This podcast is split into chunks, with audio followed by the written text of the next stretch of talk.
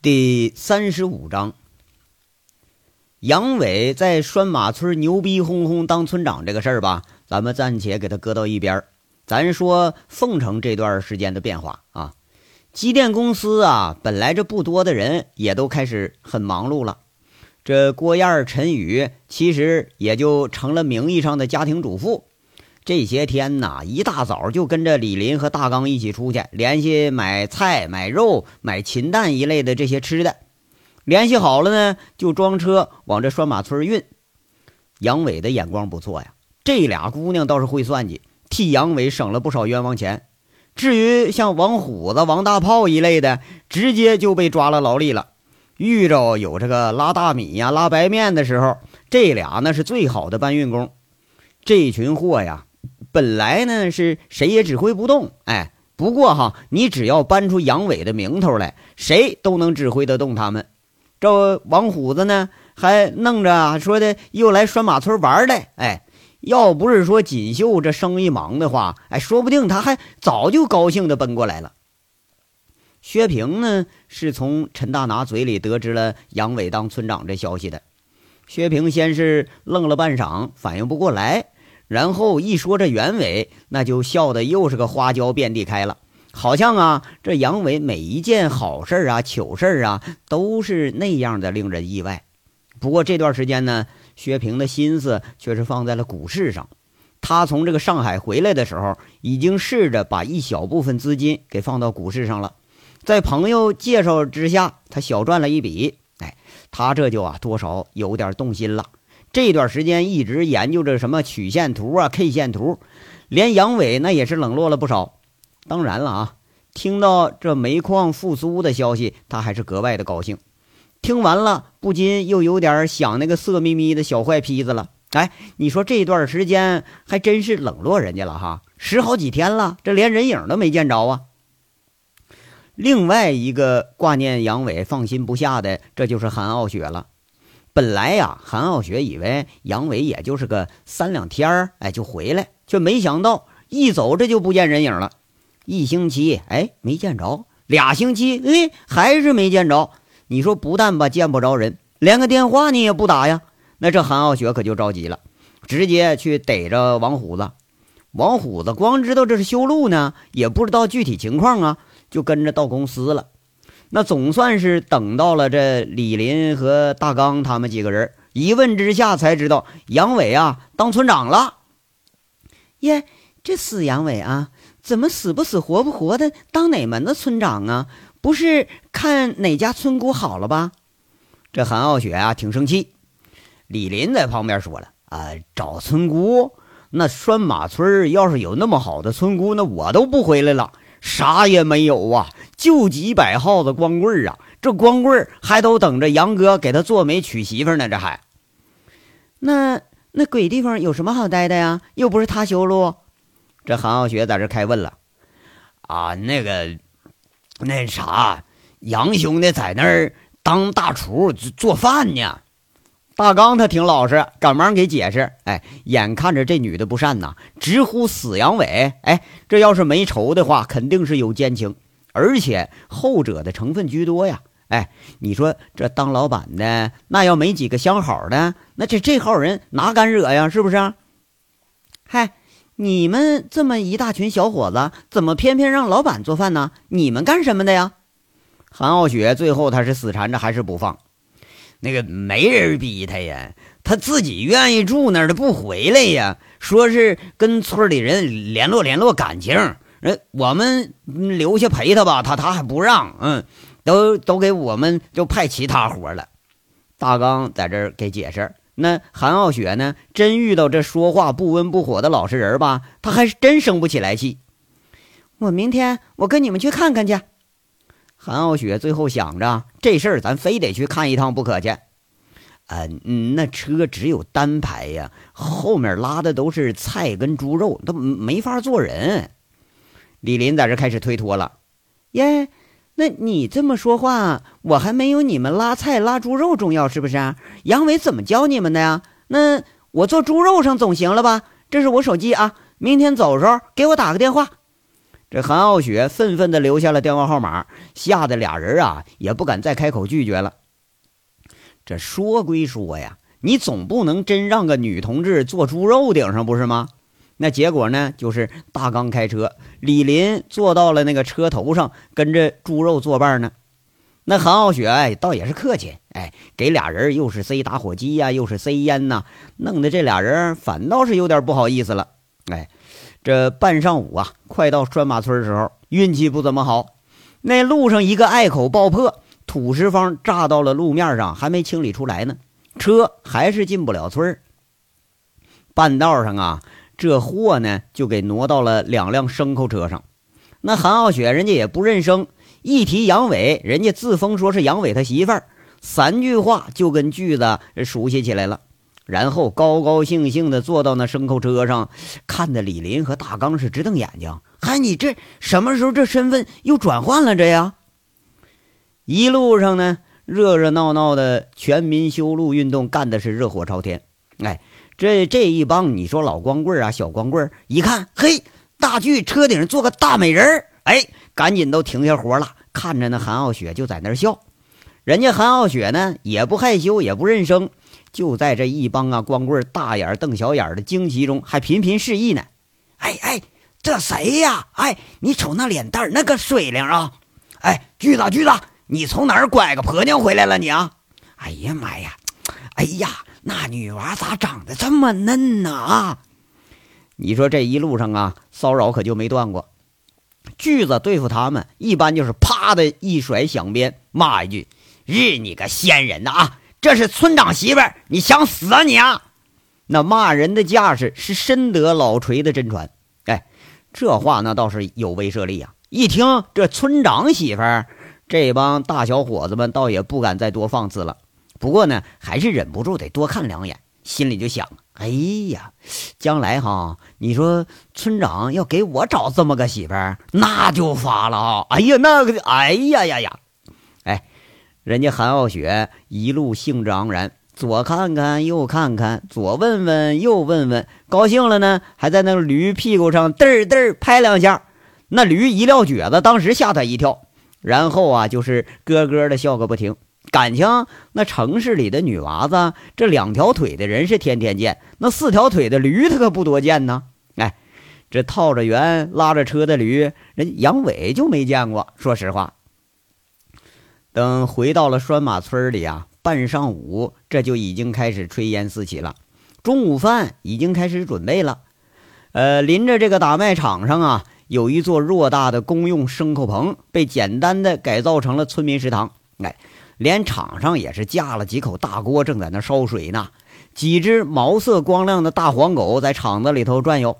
这些天，那村里头乱哄哄的，这半大的娃子们也都给派出去了，去捡柴火去了。哎，要不是这生人进村，那屁股后你肯定得跟着一群小屁孩在那喊：“村长媳妇回来了！”哎。你要说没人喊吧，倒还有一个是忘不了。那锯子在那个场边上一拉牲口，刚停下就扯着嗓子喊：“村长卸货了！村长啊，你媳妇来了！”韩傲雪这时候却是脸上一笑，哎，笑吟吟也不阻止。一见也没人答应啊，那锯子又扯着嗓子又来两声：“你扯什么扯呢，锯子？”你跟你爹一个德行呢啊！我他妈还没结婚呢啊！你从哪儿给我弄个媳妇儿啊？就见牲口棚子里头一嗓子喊了起来，那杨伟提了这个大桶就出来了。俩人这么一对眼啊，当时就愣了。哎，杨伟紧了个大围裙啊，那个油腻的那大围裙已经看不清原来那是蓝色的了。叼了根烟，满脸是黑色的胡子茬，头发乱哄哄的。只有一双眼睛啊，还像以往那样贼亮贼亮的，就跟土匪窝子里头那小土匪刚从地底下钻出来似的。而且吧，那贼溜溜的眼珠子，一看毛驴车上下来的人，当时就定格了。哎，穿着红色的风衣，哎，紧了个小马靴，哎，还戴了个白色的小呢帽。哎，那个韩傲雪俏生生的，怎么看怎么和周围这景色那是格格不入。哎，她太太漂亮了啊！这也太漂亮了，把周围的都给比下去了。就连站旁边那驴都受不了了，在那啊啊，那驴他妈也发表两声意见。杨伟在这大眼瞪着，哎耶耶耶，哎我操，你咋跑这儿来了呢？你你死哪儿去了？人也不见，你电话你也打不通。那韩傲雪一看杨伟这衰样啊，就有点鼻子酸，有点气恼了啊！你看这不没信号吗？你这不，哎，你你等会儿啊，等会儿。杨伟放下桶，却顾不上招呼韩傲雪了，忙喊着里头几个人啊搬东西。那棚子里头呼呼啦啦出来一帮啊胖瘦不一的老娘们儿，哎，都在那奇怪的看着韩傲雪呀，指指点点的笑，然后开始搬东西。这一个围着白头巾的胖媳妇儿啊，看着杨伟就暧昧的笑了：“村长啊，你招呼你媳妇儿吧，这儿啊有我们就行了。”哎，走走走走走走。杨伟有点不好意思了，哎，他拉着韩傲雪就走。这些老娘们儿那说话太野蛮了啊！别一会儿你真把人家给惹翻脸了，给你来两句啊！杨伟他倒无所谓呀，他他就怕这个韩傲雪你受不了啊！哎，你什么意思啊你？感觉自己被冷落的韩傲雪一甩手，哎，看杨伟不耐烦的样啊，就有点来气，在这说了：“你是不是觉着我来村里头丢你脸了是吧？啊，那我走不就行了吗？”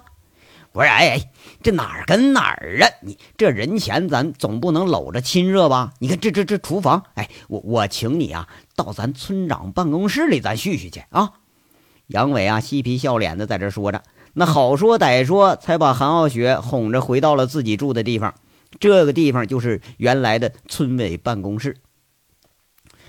那个办公室啊，话说比村里那厨房还他妈寒碜。墙皮都掉个差不多了啊！整个墙上斑驳的几乎已经没有一点白颜色了，就剩下黄泥呀和那那些什么麦麦草一类的了。一张五十年代的烂桌子上面还刻着个“为人民服务”。那床啊更离谱，那床根本没腿儿，直接是用四摞子砖给垒起来的。哎，到上面铺了块木头板子。哎，其实吧，在拴马村传统啊，那都是说用火炕，那根本就没有床，上哪儿给你找去？锯子实在是没招了，就想出这么个主意来。那韩傲雪看着这情况啊，那眼睛啊就吧嗒吧嗒往下掉眼泪了，一边抹泪一边说：“杨伟呀，你不犯贱呢？你这是跑这地方受罪呀？”哎呀，不不受罪，马上开矿，到时候咱这条件那就改善了啊。杨伟啊，是刚钻床底下，拿着瓶饮料起来啊，一看那就大惊小怪，说了：“嘿嘿，这咋的了？你说这好好怎么还就哭上了呢？哭啥？哎呀，你要说人家韩傲雪那在那磨磨磨叨叨，你谁看着老娘们哭也受不了，就是佛爷也不行，是吧？那个杨伟啊，那大粗手啊，呃，带着手指头伸过来要给抹眼泪。你看，你看，别哭了啊，怎么就跟死了老公了似的呢？”韩傲雪一把打开他手，这笑话却是没把这韩傲雪给逗笑了。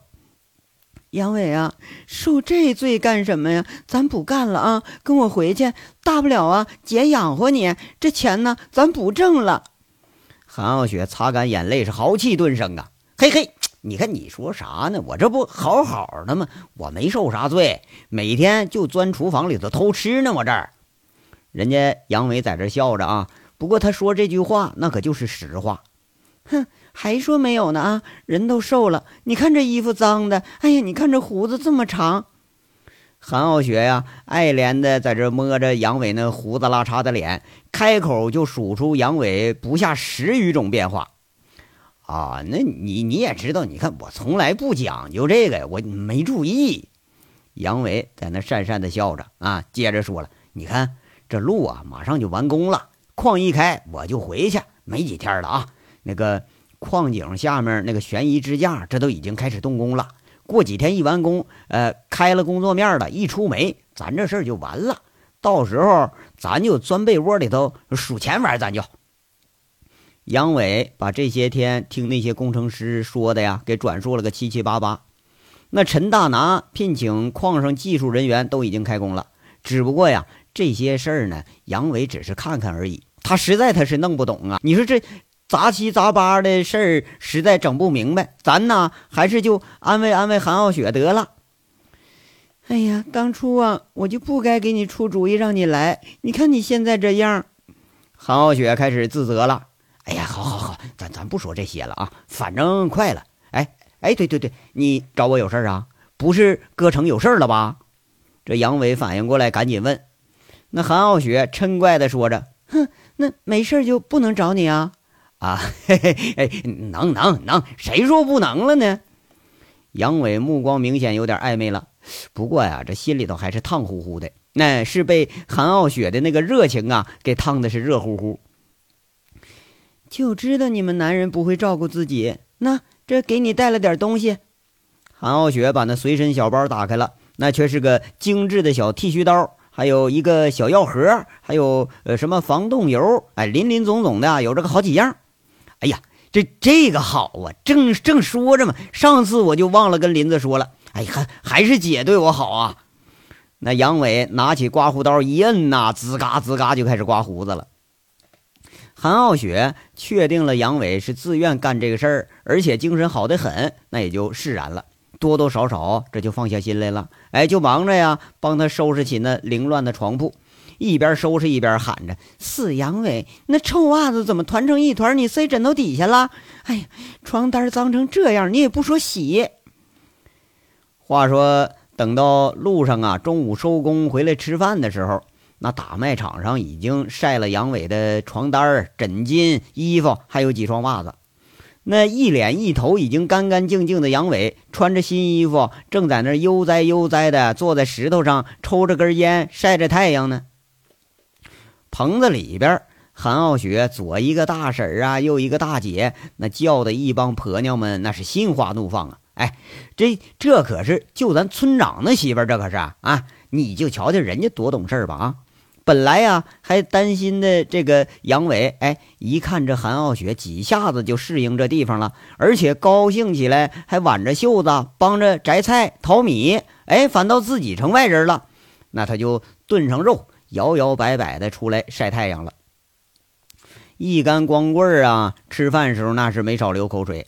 倒不是说杨伟这肉炖的香，而是那韩傲雪呀，俏生生的走来走去，走来走去，那看得人眼花呀，对不对？人家说了，你当兵当三年，他母猪赛貂蝉，你在这拴马村那玩意儿，从小就是光棍基本没母的呀。那看着是漂亮妞，那哎呀，肉都不知道啥味儿。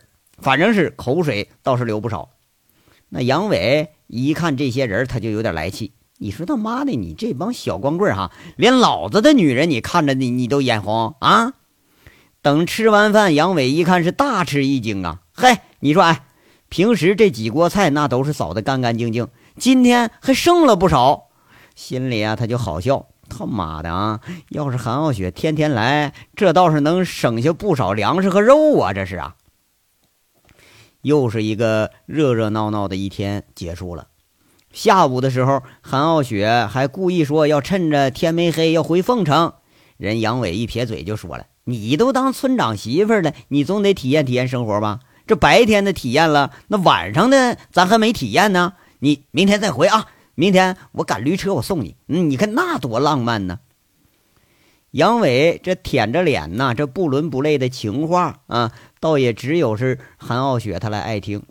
事业，那杨伟啊，在众人羡慕又嫉妒的目光中，被韩傲雪亲密的挽着回了自己的村长办公室。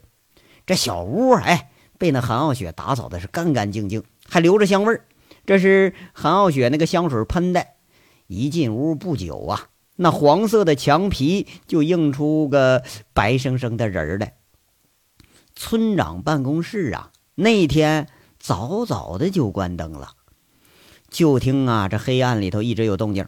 一个男的说了：“嘿嘿，你别大声叫啊，山里有狼，你别把狼招来。”那女的说了：“切，不相信，我叫叫试试啊。”嗯啊啊！哎，就这一浪高过一浪的声音是戛然而止。哎，估计啊，那女的这个嘴被人给捂住了。就听那男的说：“哎呀哎呀哎呀，姑奶奶呀，可别叫床啊！这村里头几百号光棍呢，那可比他狼还厉害。”静了片刻之后啊，只听那床板吱嘎吱嘎声音是越来越大。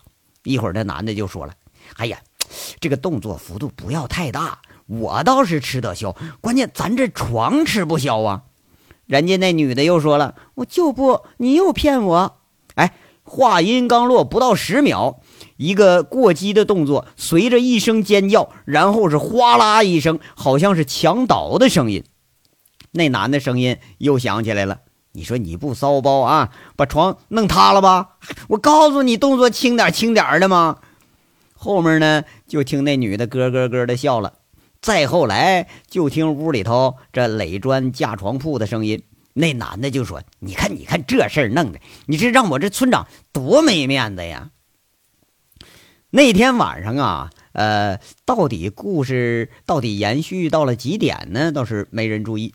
不过第二天，却见拴马村三十多年来的第一任村长意气风发的驾着老锤家那个驴车，破锣嗓子一路喊着号子往村外走着。一干路上的这个上工的村民。看的那口水吧唧吧唧直往下掉，为啥呀？那车上还坐着个俏生生的小媳妇呢。哎，人家一脸幸福的靠在那村长的肩膀上。村里人呢，这两天都说呀，这是村长媳妇儿，哎，长得像七仙女似的，人可好了，还给咱村里干活那上路的给做过饭、洗过碗。哎呀，哎，你说那好姑娘咋就跟村长那个黑脸黑娃了呢？哎。那老话不是说吗？好箩筐配不上好蛋，那好闺女嫁不上好汉。这村长啊，一天你说咋里咋呼就没个正经样哎，你说那好姑娘跟他呀，那都是白瞎了呢呀。这章到这儿咱就说完了，下章稍后接着说。感谢大家的收听。